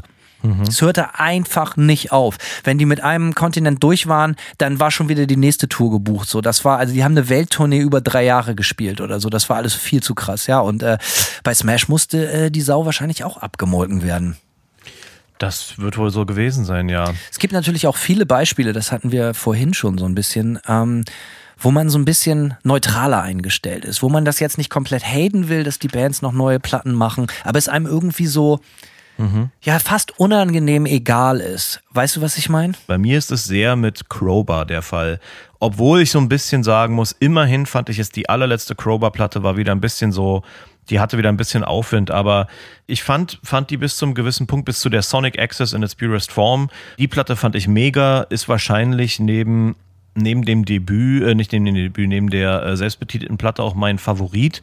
Ähm, und dann fand ich gleich die Platte danach, damals äh, Life's Blood for the Downtrodden, konnte ich überhaupt nichts mit anfangen. Äh, irgendwie, ich habe so, so versucht, die Platte gut zu finden, weil ich so noch auf diesem Krober-Film war von der Platte davor äh, und einfach Riesenfan war zu der Zeit so. Und so ging es mir mit der Band dann wirklich lange. Ähm, alles, was die in der Zwischenzeit rausgebracht haben, und da kam einiges, die Band ist sehr aktiv, ist irgendwie so, ich höre mir das einmal an und ich habe das Gefühl, das ist so Crowbar Light. Ich kann das sehr, sehr gut nachvollziehen. Für mich ist natürlich auch, wir hatten heute schon den einen Elefanten im Raum mit dem großen M. Wir müssen über das große A sprechen. Ich glaube, es vergeht keine Folge, wo ich nicht über die beste Band aller Zeiten der ganzen Welt, des Universums rede, ACDC. Aber jetzt, was ich sage, wird vielleicht den einen oder andere, die eine oder andere äh, schocken. Ähm, für mich ich brauche nichts von ACDC nach The Razor's Edge. Ja. Und das sage ich jetzt gar nicht, weil das Material scheiße ist. Das ist alles gleich gut. Und jetzt witzigerweise habe ich vorhin über Obi gesprochen, über Asphyx, über Cannibal Corpse und so weiter und so fort. Slayer. Ähm, ACDC sind natürlich das Paradebeispiel, dass sie wirklich gar nichts, aber auch rein überhaupt nichts am, am Stil, am Songwriting oder sonst was verändert haben. Ähm, das allein wäre für mich gar nicht schlimm. Für mich ist ACDC halt einfach nur so ein Beispiel, dass ich so krasse Verbindungen mit diesen Platten vorab, ich weiß noch, welche Platten, äh, inklusive der Razor's Edge, welche ich mir wann, wo, in welchem Alter gekauft habe, äh, auf welchem Familienurlaub ich mit meinen Eltern war, wo ich die immer im Walkman gepumpt habe, die Blow Up Your Video oder, oder, oder. Und ich habe zu jeder dieser Platten so eine krasse Geschichte, dass mein Bauch, mein Hirn und vor allen Dingen mein Herz auch irgendwann voll war. So, so pathetisch das klingt, aber ich konnte irgendwann irgendwann nichts mehr aufnehmen. Und ich hatte das Gefühl, ey, ich habe noch so viel vor mit diesen Platten, die es davor schon gab, bis zur Razor's Edge, inklusive der Razor's Edge. Ähm, dass ich einfach so überhaupt keinen und irgendwie hat sich das nie eingestellt, dass ich dann bis heute nicht, vielleicht kommt, und das muss ich vielleicht auch noch sagen, vielleicht kommt dieser Moment noch, dass ich irgendwann mit 50, 60 Jahren irgendwann in meinem Stuhl sitze und sage so, ja, jetzt befasse ich mich mal mit den letzten sieben Alben oder so oder sechs Alben. So, ähm, mhm. ich weiß es nur nicht. Und es ist für mich, es schmälert meine Liebe zu der Band überhaupt nicht, sondern es ist einfach, ey, ich bin satt. Ich bin einfach satt und diese Platten davor, die Liebe ist so groß und natürlich weiß ich auch, dass auch die späteren Platten danach noch großartige Songs hatten und absolute Hits und so. Und ich freue mich auch, wenn die laufen und ich die irgendwo höre in der Kneipe, im Radio oder sonst was. Aber ich lege die einfach nicht auf, weil, wie gesagt, mich haben diese anderen Platten und ich habe das, als wir mit dieser Folge angefangen haben, schon gesagt haben, wenn bestimmte Platten erwischen dich zu einer bestimmten Zeit oder Phase in deinem Leben und die Connection, die du da machst, so ist halt einfach die, die ist, ja, die hat so eine universelle Liebe. Das ist fast was Göttliches so. Und das ist, ähm, das kann man nicht mehr reproduzieren. Und ich brauche, also ich will jetzt nicht sagen, dass die späteren ACDC-Platten für mich Zeitverschwendung sind, Gott bewahre, aber sie sind für mich einfach nicht wirklich relevant. Oh Gott, ich hab's wirklich gesagt. Du hast es gesagt, Hanno. Das wird noch gro grobe Konsequenzen haben. Ähm, mir ging es ein bisschen ähnlich mit den, mit den Deftones. Ähm, ich hatte so einen Sommer, wo ich mochte die Deftones schon, aber ich weiß noch, als die White Pony rauskam, die Platte hat bei mir nicht sofort gezündet damals und es ist ja äh, die Referenzplatte für die meisten und ist jetzt für mich noch immer nicht meine Lieblings-Deftones-Platte. Anyway, in diesem Sommer habe ich extrem viel Basketball mit einem Kumpel gespielt und Streetball. Streetball, es war tatsächlich Streetball. Wir haben nur auf einen Korb gespielt. Wir haben Streetball gespielt. Siehst du? Ähm, ist das geil. ähm, Wo ist Simon? Ne, Simon kann heute nicht aufnehmen. Äh, warum nicht? Ja, nee, der ist draußen Streetball sp spielen. Der wird da sehr ungern gestört. Ja, auf jeden Fall. Spreche mit deiner Frau. Nee, Simon ist draußen Streetball spielen. Streetball gewinnen. Der Streetballen. Ja, ähm, ja, da wir haben Streetball gespielt und ich habe die Def. Ich glaube, der Grund, warum ich die Platte dann irgendwann doch wirklich mochte, ist, ich habe versucht, die zu mögen und dann hatte ich einfach einen geilen Sommer. Und ähm, die Platte ist auch gut, also wirklich, muss man ganz klar sagen. Die Platte ist wirklich gut. Es gibt mega, mega gute Songs auf der Platte. Ähm, und äh, ja, man kann der ihre Qualität nicht absprechen. Aber für mich hat die Platte, die war für mich ein Spätzünder und irgendwie hat es diesen Sommer gebraucht. Und woran ich mich auch noch erinnern kann, äh, ich hatte damals eine Sega Dreamcast, ähm, geilste Konsole ever. Äh, und da drauf habe ich die Tony Hawk Pro Skater 2 Demo gespielt. Und da konnte man nur ein Level spielen. Und Deftones waren auf diesem Soundtrack mit drauf, ein Song von der White Pony. Und äh, der Witz ist auch noch, wenn ich den Song heute höre, ist der Opener der Platte, wenn ich den Song höre, habe ich vor mir dieses Tony Hawk Level direkt. Das, ne, das ist so direkt Zeitreise ins, in die Tony Hawk Demo, Alter, wo ich halt echt so in zwei Minuten Intervallen endlos die Demo gezockt habe, bis ich mir dann endlich das ganze Spiel gekauft habe. So, aber äh, ja, das war irgendwie so einfach so ein Sommer, so ein, so ein Deftones-Sommer. Kann ich hier empfehlen, auch den Song Und es war Sommer von ähm, Peter Maffay, mag ich sehr. Es geht um eine ähnliche Geschichte. Es geht auch so Peter Maffays äh, äh, Geschichte zu der White Pony Platte von den Deftones. Das wissen die meisten nicht, aber so ist dieser Song entstanden. Zu diesem neutralen Gefühl, den man manchen Riesen oder geliebten, wirklich geliebten Bands gegenübersteht, habe, ist mir irgendwie am meisten eingefallen. Irgendwie hört da, hören die Beispiele einfach nicht auf bei mir. Es gibt zum Beispiel so, so eine Band wie Dark Throne zum Beispiel, die liefern auch immer noch geiles Material an, konstant geiles Material. Und eigentlich muss es auf die gute Ecke gestellt werden, auf die Seite für gute Beispiele. Für mich ist es nur so, mich interessiert der Sound, den sie abliefern, nicht so richtig. Und ich verbinde etwas anderes, für mich ganz, ganz Wichtiges äh, mit Dark Throne. Für mich war Dark Throne so ein Moment, das war für mich wie mein Einstieg in Black Metal so und war für mich wie zum zweiten Mal Punkrock entdecken. Es war einfach diese Fuck-off-Attitüde, diese Alter, wir nehmen unsere Platten mit einer Kartoffel auf. So, äh, äh das, äh, unbeschreiblich. Und jetzt machen sie natürlich auch schon seit 25 Jahren geilste Thrash-Platten und hast du nicht gesehen oder wie man das nennen will, äh, muss man ja so ein bisschen vorsichtig sein. Und das sind auch total sympathische Typen und hast du nicht gesehen. Nur persönlich, für mich ist es in meiner persönlichen Dark Throne-Historie nicht sonderlich wichtig. Wie geht dir das? Hast du überhaupt eine Connection mit der Band? Keine große, keine tiefe, muss ich sagen. Ich glaube, Mayhem sind meine Dark Throne. Gotcha.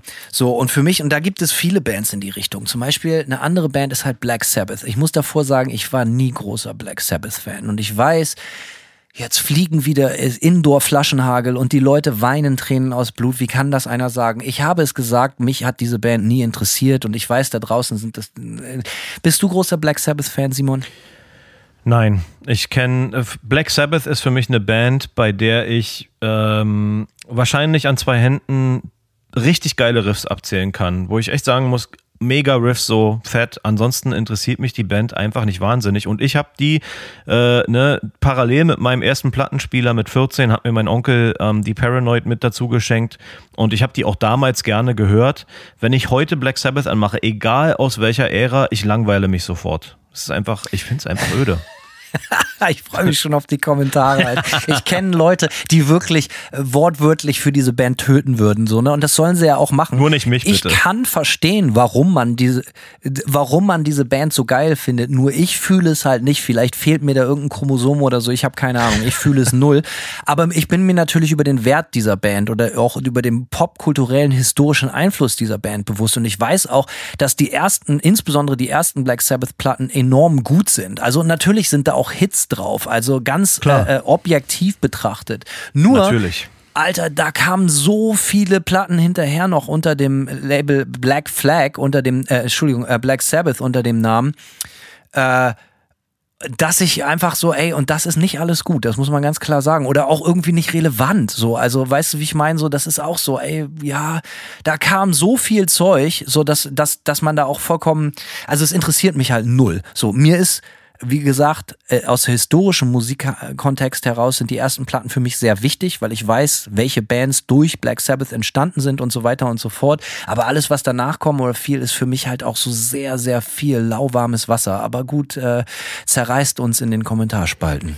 Ja, also ähm, wir sollten planen. Eine Kultklopper Bad Religion Suffer und eine Kultklopper Black Sabbath Folge. Einfach um ein bisschen mal die Stimmung hier aufzuheizen. Okay, ja, wollen wir mal sehen. Äh, eine andere Band, die für mich genau das gleiche ist, so die die Alben gemacht hat, die ich so sehr liebe, dass alles danach jetzt nicht wirklich scheiße ist, aber nicht annähernd an das rankommt, was diese Band abgeliefert hat und das sind Weezer. Oh ja, das ist ein sehr gutes Beispiel. Weezer, ähm, Ich habe ja. Weezer 2019 live gesehen, irgendwo in Frankreich. Es war haarsträubend scheiße, so, aber davon mal ganz abgesehen. Um live geht's hier gerade nicht. Und ich habe auch mir die ganzen Platten jetzt nochmal angehört und die Reviews auch dazu gelesen. Und oft vieles davon ist wohlwollend und hast du nicht gesehen, aber das blaue Weezer-Album und auch der Album und die Pinkerton danach, so, das sind halt einfach solche Überalben. So, also das ist die DNA dieser Band. Und, und da kommt dann, ich, ich erwarte ja auch nicht von der Band, dass sie sich auflösen. Gott bewahre. Ich erkläre nur für mich, wenn du so abgeliefert hast, dann, also ich brauche alles danach nicht. Ich brauche es einfach nicht. Aber ist das jetzt ein neutrales Beispiel oder ein schlechtes Beispiel? Das ist für mich ein neutrales Beispiel, weil diese Platten, weil Weezer danach ja auch Songs gemacht haben, die jetzt nicht schlecht sind. Ja, ja, so, die haben jetzt keine Lulu oder so rausgehauen. Weißt du, wie ich meine? So, äh, darum geht's nicht. Aber es ist, es ist, es ist ein, ein bisschen trauriges Beispiel, weil so eine Band, die mir so viel bedeutet hat, auch damals so habe ich sie auch im WDR Rockpalast so auf VHS einfach auf Record gestellt und am nächsten Morgen geguckt und Weezer zum ersten Mal gesehen und alles stand still. Es war übrigens das erste Mal, dass ich Orange Verstärker und Orange Caps gesehen habe, war Weezer 1996 auf dem Bizarre. Ah, schau mal an, Alter. Schau mal an.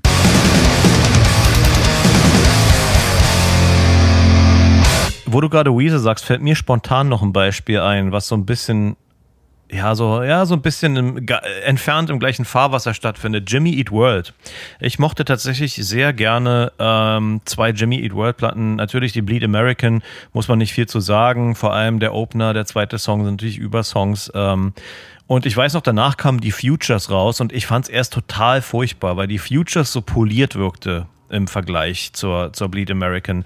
Aber die Futures, muss ich sagen, hat mir äh, irgendwann richtig gut gefallen. Ich habe die mir richtig schön gehört und war dann irgendwann auch richtig Fan von der Platte.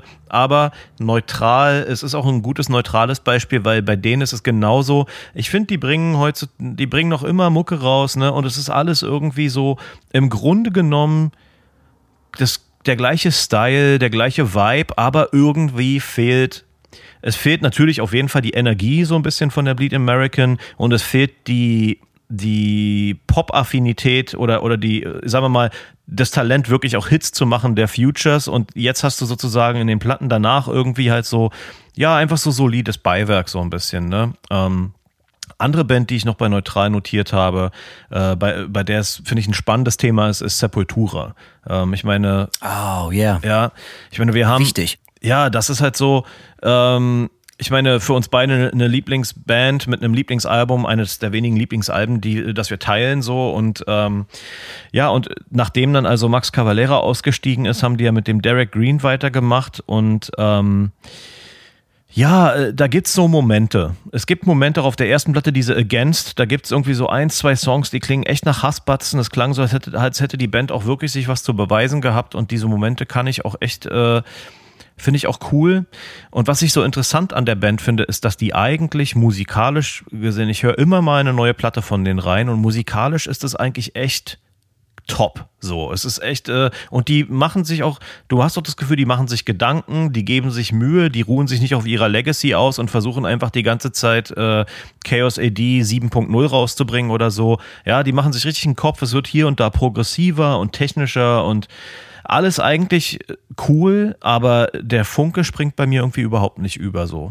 Ja, ich weiß genau, was du meinst. Auch immer äh, Sepultura auch eine Band, die extrem präsent ist, auch jetzt so in dieser neuen, mittlerweile schon echt alten, aber in dieser neuen Formation, gefühlt insbesondere auf Europa, auf jedem Wald- und Wiesenfestival sind immer Sepultura. So, ne? Also, das meine ich jetzt nicht disrespektierlich so, aber die Band ist wirklich überall. Und wenn man immer so available ist, äh, ist das natürlich jetzt auch nicht, also es macht dich nicht jetzt gerade sexier irgendwie so. Und deswegen Sepultura für mich auch so eine Band. Alter, du hast die Arise, du hast die Chaos AD und, und ja, und dann geht's ja schon los mit der Roots, wo ich schon eigentlich mit 14 schon ausgestiegen bin, wo ich aber Leute heute noch kenne, die sagen so, ey, das ist für mich die absolute Überband, äh, äh, Überplatte, so, ne? Und, und da ging's mit, das, so, ne?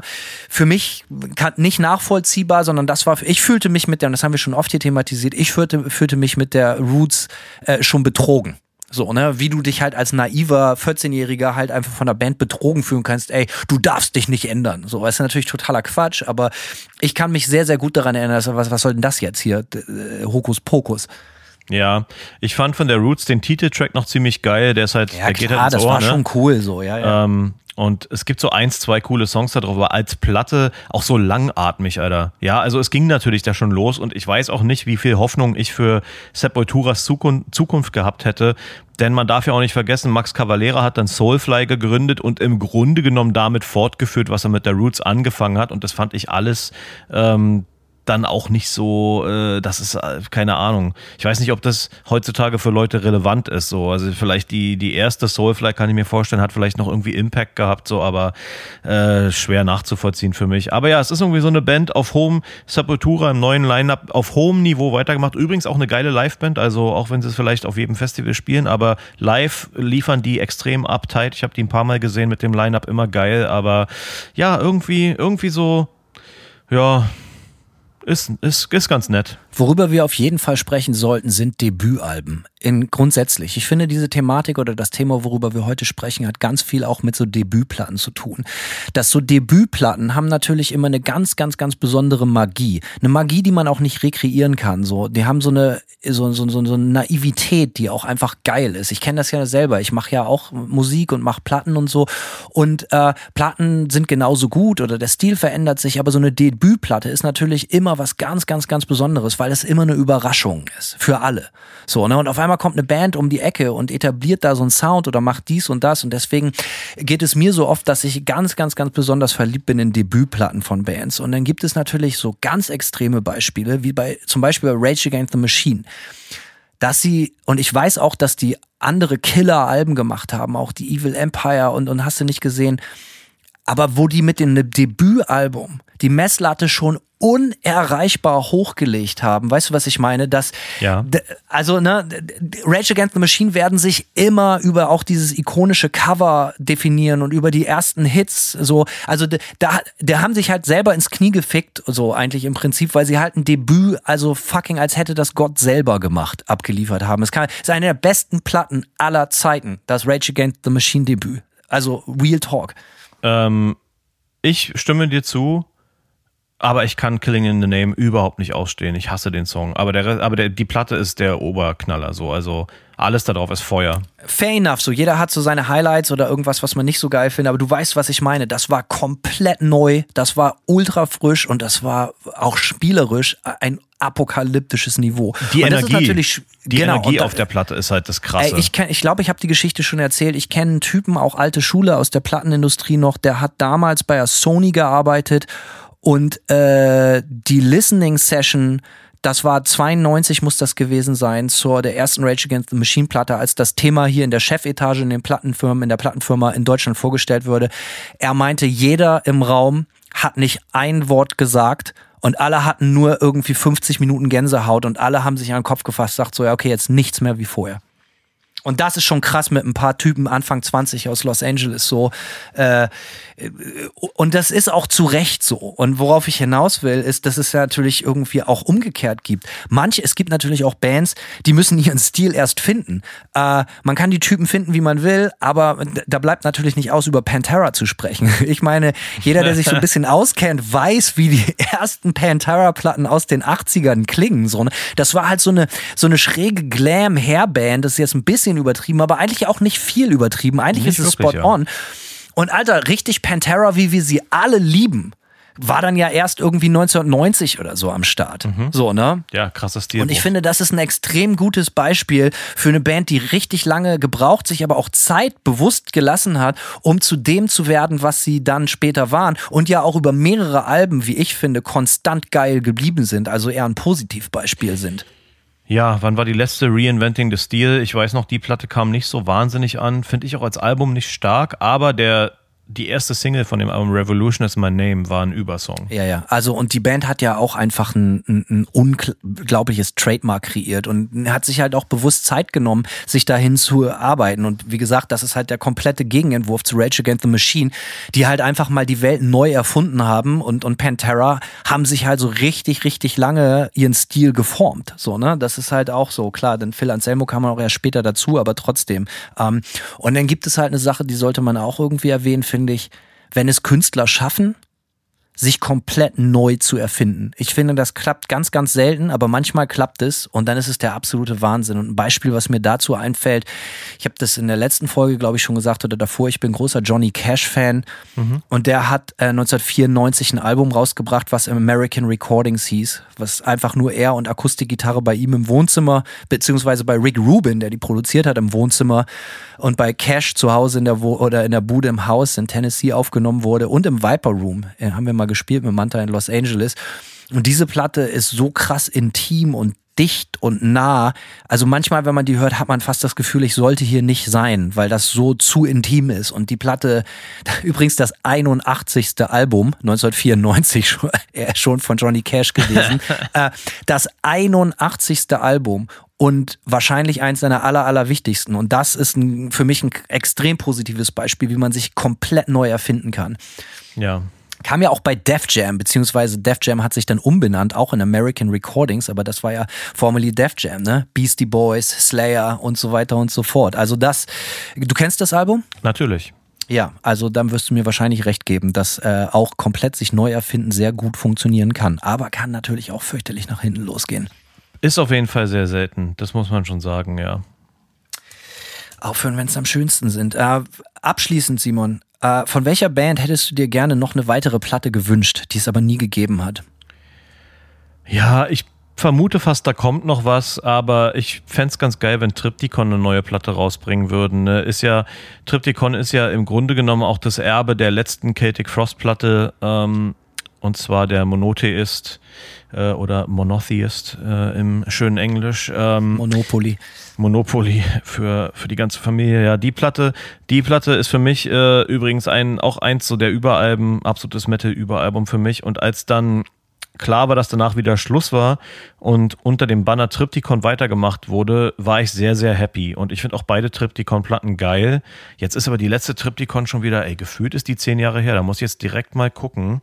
Äh, Gucken Sie. Triptychon, Me Melana, irgendwas. Äh, die Platte kam raus 2014, ja. Wir haben bald das zehnjährige Jubiläum dieses Albums. Ich finde, es ist in der Zeit, weil die sind ja auch li als Liveband noch immer sehr aktiv. So. Allerdings. Von daher, ja. Ich bin gespannt. So, ähm, für mich auch der, man mag vielleicht sich nicht wundern, weil ich bin großer Fanboy. Es ist so, ich hätte mir gerne eine weitere Nirvana-Platte gewünscht. Und zwar die In Utero kam ja 93 raus und ich hätte gerne gehört, was passiert wäre, wäre Kurt Cobain nicht gestorben. Ähm, und die hätten sich so vier Jahre Zeit gelassen und wie hätten Nirvana 1997 oder besser noch 98 geklungen. So, ne, wo, wo ja, ach, da, weißt du, wo die Musikwelt sich schon so viel weitergedreht hat. Auf einmal war Trip-Hop so mega angesagt. So, ne, so Chemical Brothers 98 war mega angesagt. Ähm, und so weiter und so fort. Äh, äh, Smash Pumpkins waren schon voll auf ihrem Experimentaltrip und hast du nicht gesehen. Ich hätte gerne gehört, wie sich ein weiteres Nirvana-Album angehört hätte, hätten die sich ein paar, Zeit, äh, paar Jahre Zeit gelassen nach der In Utero. Aber gut, äh, AI wird es uns demnächst liefern. Wahrscheinlich. Wie alles. AI, AI Wie alles. alles Pizza. Pizza, genau, neue Platten. Freihaus. Also aufhören, wenn es am schönsten sind. In diesem Sinne äh, ist. Aufhören, wenn es am schönsten ist. In diesem Sinne. Ähm, äh, lass uns aufhören, denn jetzt gerade ist es am schönsten. Wir hatten ein schönes Gespräch, Simon. Ich bedanke mich bei dir dafür, wie immer. Ja, Dito, ich bedanke mich noch viel, viel mehr. Noch viel mehr. Äh, immer zweimal mehr wie du. Und äh, bis zum nächsten Mal. Hauen Sie rein. Mach's gut. Ciao. Tschüss.